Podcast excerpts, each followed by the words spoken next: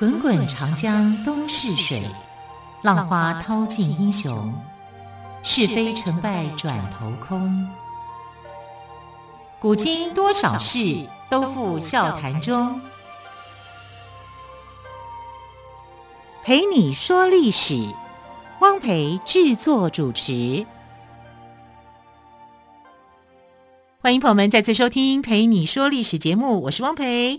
今天同样跟汪培在节目当中聊历史的是历史专栏作家于远炫老师。老师好，主持人好，听众朋友大家好。好，老师今天好像要跟我们来聊一聊唐太宗的宰相当中房玄龄的故事，是吗？对啊，那房玄龄可以讲就是说唐太宗的宰相群里面哈，一个非常受到他重视的人，多重视呢？因为唐太宗在还没有当上皇帝的时候呢，他就有一个这个文学馆啊，类似一个像是一个幕僚群一样，他就是他的一个重要幕僚。而且他那个时候很重视两个人，一个叫房玄龄，一个叫杜如晦，然后就希望他们两个人能够变成他的这个呃文学馆里面所招募的人才，因为他其实有一点就是想要跟他的哥哥啊还弟弟要去。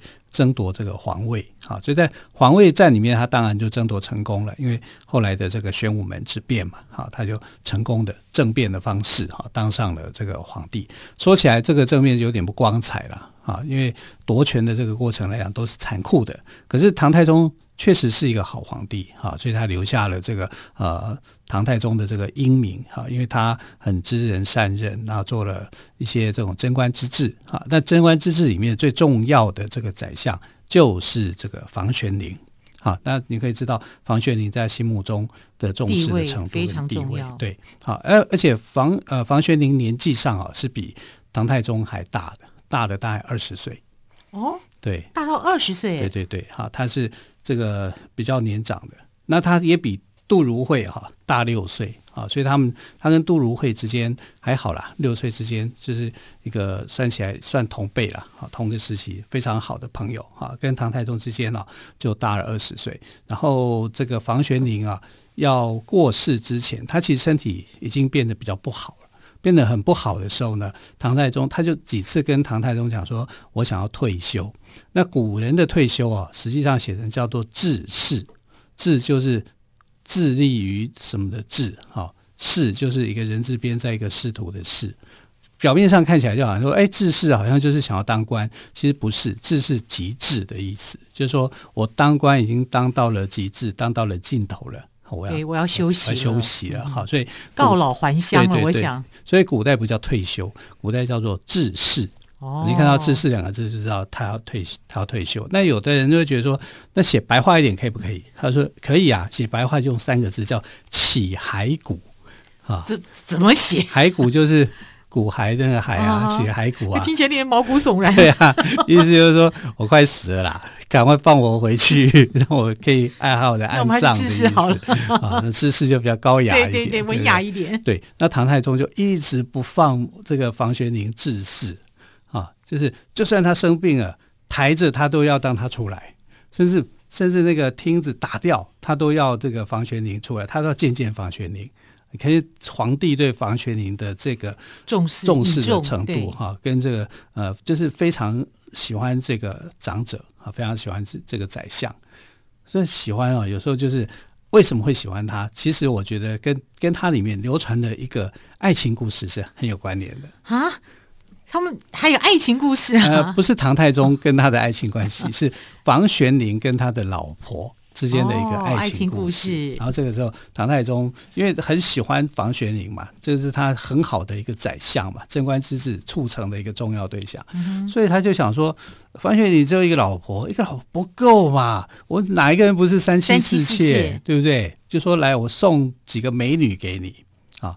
那送美女这个，他就很害怕。你要送美女给我，你再说一次，真的吗？啊，他就很害怕，就觉得呃，好像这个东西是一件很可怕的事情。那唐玄呃房唐太宗就想说，我送你一个美女很正常吧？为什么你你会发你会害怕成这个样子啊？是有什么问题吗？你家人会阻止吗？啊，他就不敢再讲下去。那唐太宗就想说。你一定是家有悍妇，对不对？哈、嗯，对，那杜甫，杜甫，悍妇，反正什么东西？那唐太宗就想，我是皇帝呀、啊，我最大，我说了算，我说了算，对，我可以帮你收拾汉妇，啊，拍胸脯保证，对不对？啊，那那房玄龄都在想说，你这样子好吗？他其实有点犹豫哈。那呃，这个，但是唐太宗就下了命令。重点是房玄龄他自己想不想纳妾？重点是啊，我也不知道，这问题问还回答你。他根本不想纳妾，唐太宗在做什么呢？但唐太宗就常常会觉得说：“我是皇帝呀、啊，那、嗯、皇帝说的话不算数，嗯，这怎么可以呢？对不对？哈，他就觉得我就是要试一试，看看你老婆到底有多凶悍，对，到底同不同意让你纳妾就对了。对对，因为我我的宰相就是这么好，我这么喜欢我的宰相，让他多几个美女陪伴他，不是很好吗？对不对？要是我就觉得还不错啊啊，那但是。这个房玄龄来讲，他就支支吾吾的啊，不敢要、啊。这个呃，对对对对，有 很多这种东西啊，啊。那最主要的关键点就在于那个所谓的汉妇哈，房玄龄的这个太太，太太啊，太太姓卢，卢氏啊。你要跟会卢的人卢，那就很麻烦了啊。但房玄龄的夫人呢，有没有给这个唐太宗面子？不给面子啊，他就拒绝，他就是说，如果我老你要我老公去纳妾的话。我就死给你看，我就死给你看。对，那唐太宗就想说，你要死，那还不容易吗？哈，就准备一杯毒酒，然后就逼他说，你你老公就是要我就是要你老公纳妾，我就是要这个房玄龄纳妾啊，他就是我就是送他美女，如果你不同意的话，你把这杯酒也喝了，你就喝了。那房玄龄的太太听到，二话不说，拿拿起来就干，有气魄，有气魄，对对。然后我欣赏，对，房玄龄就吓坏了。房玄龄还是爱老婆的，当然了。啊，如果他是这样，他没吓坏，那就是你去死吧。那那那就那就没意思了。嗯、他就很惊讶，吓死了，怎么可以让我老婆去喝毒酒？这样，然后唐太宗就问他说：“嗯，这杯酒怎么样？酸酸的。”所以是什么呢？是醋，是醋啊。所以唐太宗。他其实根本没有给他喝毒酒，他只是吓他了，就没有没有想到没有吓到他，他反而把那杯酒哈，装装醋醋啊，直接给这个喝了啊，而且是喝的很干脆的哈。那他就领教了房玄龄夫人的这个悍妇的风格，然后唐太宗只好苦笑着对旁人讲说：“哎，这个连皇帝的话他都，我说叫他喝毒酒，他就给我喝毒酒，我奈何不了他，对不对？”那皇帝都奈何不了他，那更何况是房玄龄哈？所以你知道吗？我后来民间就有一句俗语，这俗语实在太有意思了，就从这里来的。英雄难过美人关，我们常常记得这句话，对对不对？英雄难过美人关，美人关，那美人难过什么关？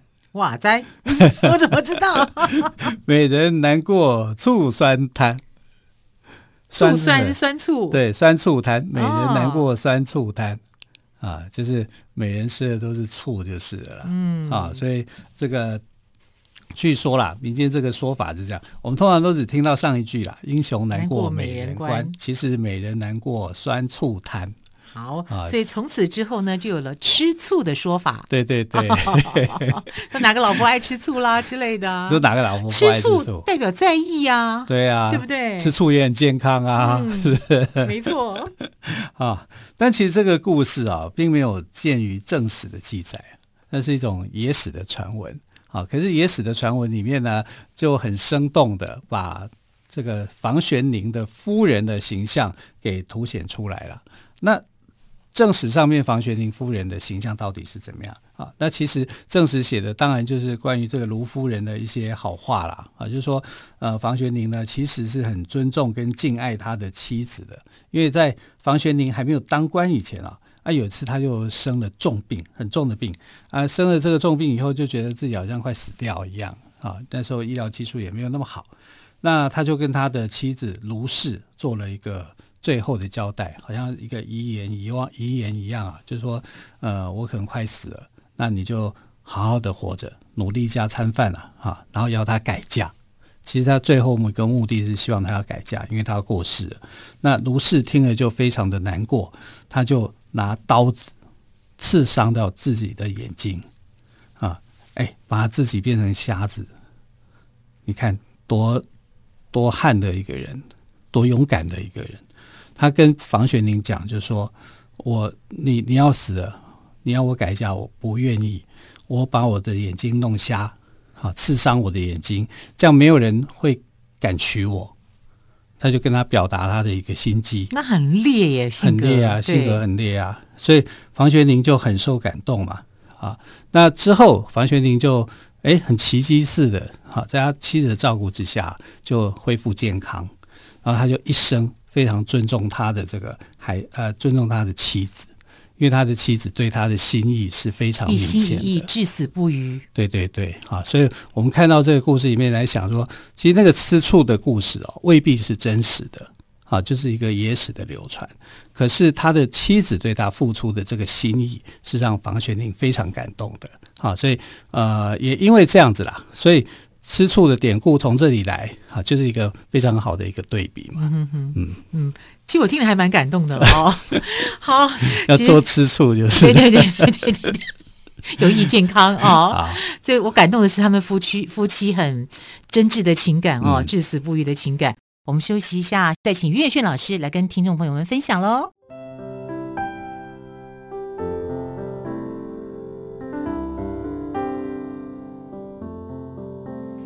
听见台北的声音，拥有颗热情的心，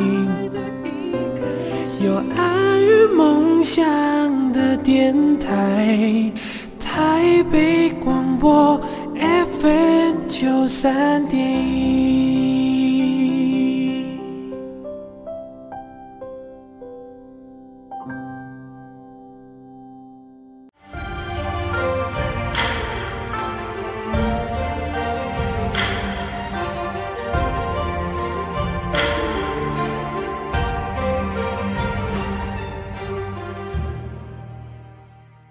这里是台北广播电台陪你说历史节目，于老师，冯玄龄的夫人性子很烈，那性子真的很烈啊！那为了这个房呃房玄龄觉得自己快死了，然后他自己就宁愿把他眼睛给刺伤啊，也不愿意说离开他的这个丈夫，他不想改嫁嘛啊！所以从这里边来看，他们之间是真的有爱情的啊，然后所以才会发展说他爱吃醋嘛，啊这样的一个故事啊，一定是有所本。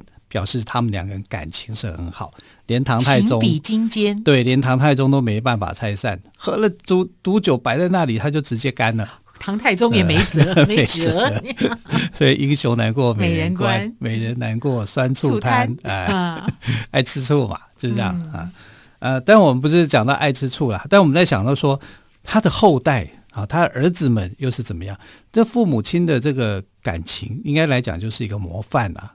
啊，那为什么到他们的这个儿子里面呢，却变了样？啊，主要其实呃，这个是很，我觉得主要还是跟女方是有关联的。哈、啊，那我们来看，就是说房玄龄的小孩啊，他有两个小孩啊，长子叫做房遗直，遗就是遗落的遗，啊，遗失的遗，嗯，遗忘的遗，遗忘的遗，哈、啊，房遗直，直就是正直的直。那他另外一个儿子叫房遗爱。好，爱就是爱情的爱。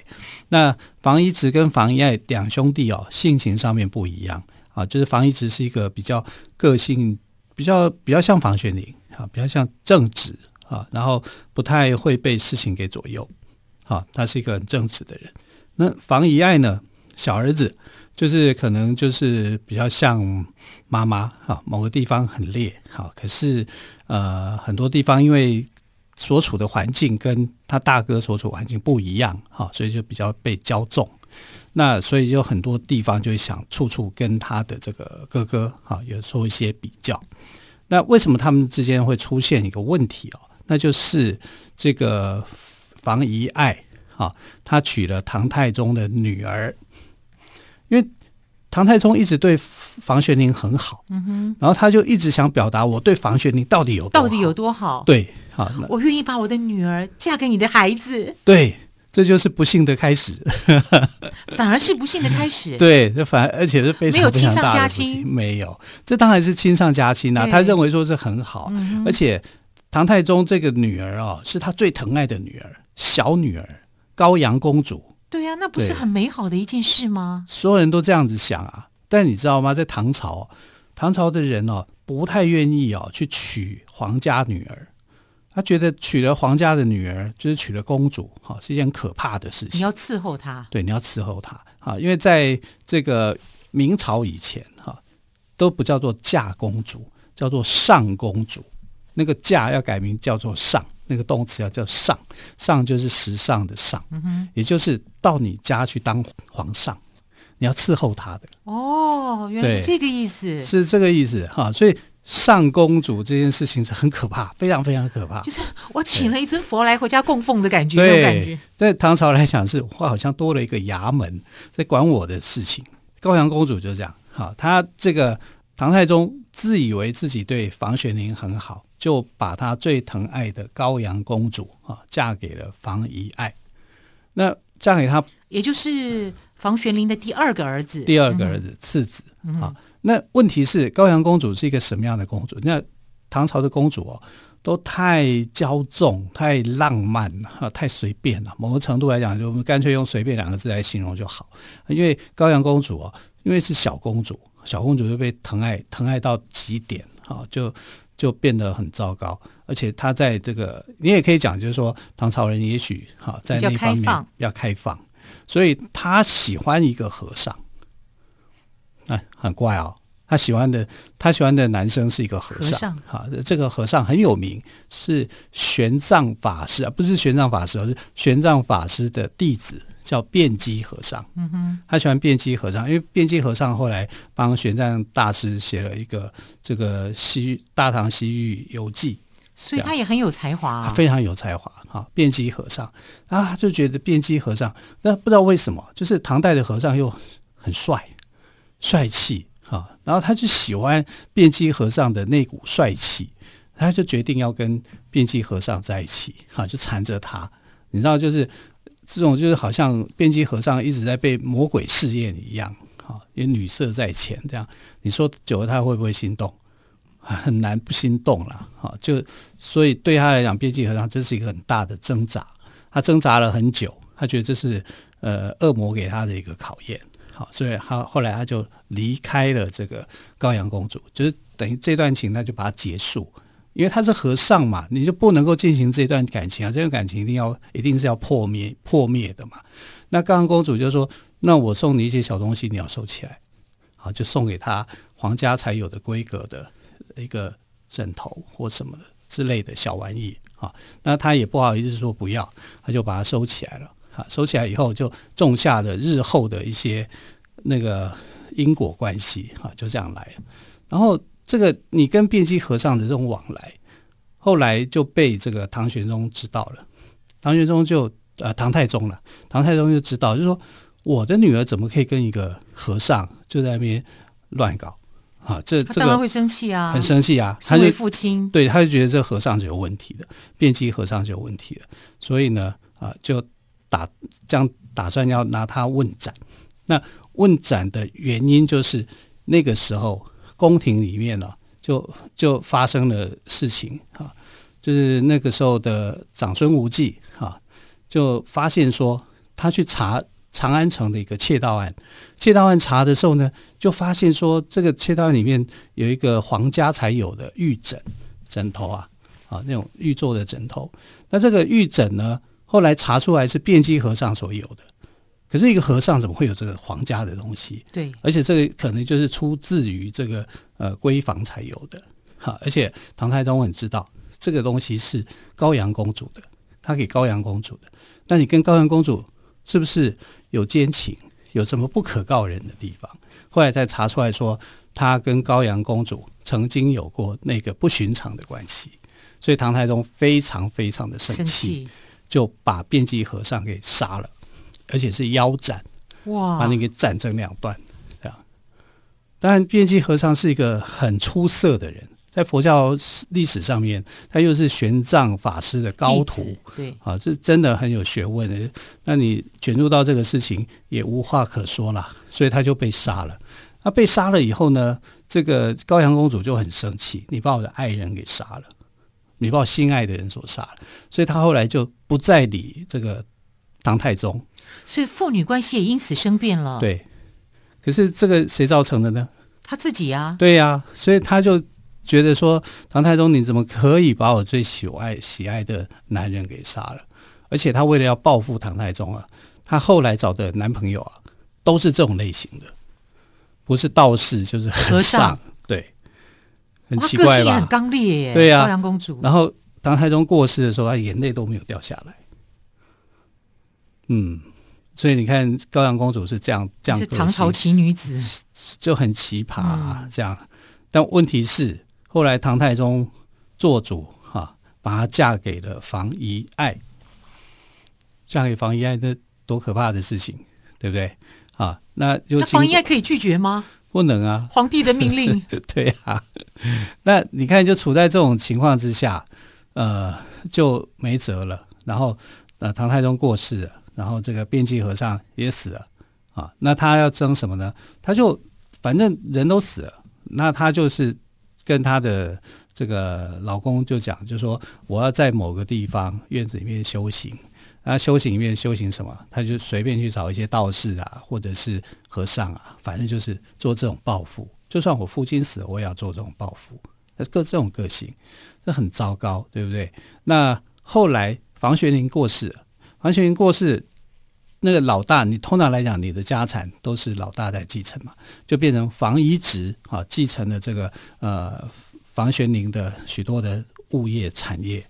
那你继承这些东西的时候，这个高阳公主又有意见了，因为我是来你家当主的，我不是来你家当奴的啊，所以他就跟房遗爱讲说：“你要去跟你大哥争啊，我们才是一家之主啊，把财产争过来。”对，把财产给争过来哈，因为由我做主这样子，所以他就要去去争夺财产啊，然后就污蔑哈房遗直，说房遗直啊非礼他，哎。这一招就很那个，很厉害了，很厉害了哈！因为房遗直是正直的人啊，他对他的他对高阳公主其实也没有什么多大的兴趣。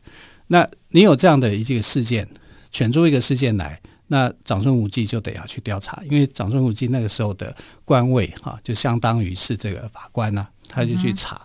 查的时候呢，这其实就是一个家庭纠纷嘛。但是这个长孙无忌他就在想说。我为了要让李治，也就是他的呃妹妹生出来的小孩，能够安稳的继这个皇皇位，他就陷害他们啊。所以后来房遗直、房遗爱，甚至高阳公主，好都在长孙无忌的陷害之下就全死了。你看上一代是这样，下一代怎么搞成这样子呢？非常的令人难以想象哦。对，非常谢谢岳轩老师跟我们分享这个故事，虽然很令人感慨哦。亲爱的朋友，我们就明天见，拜拜。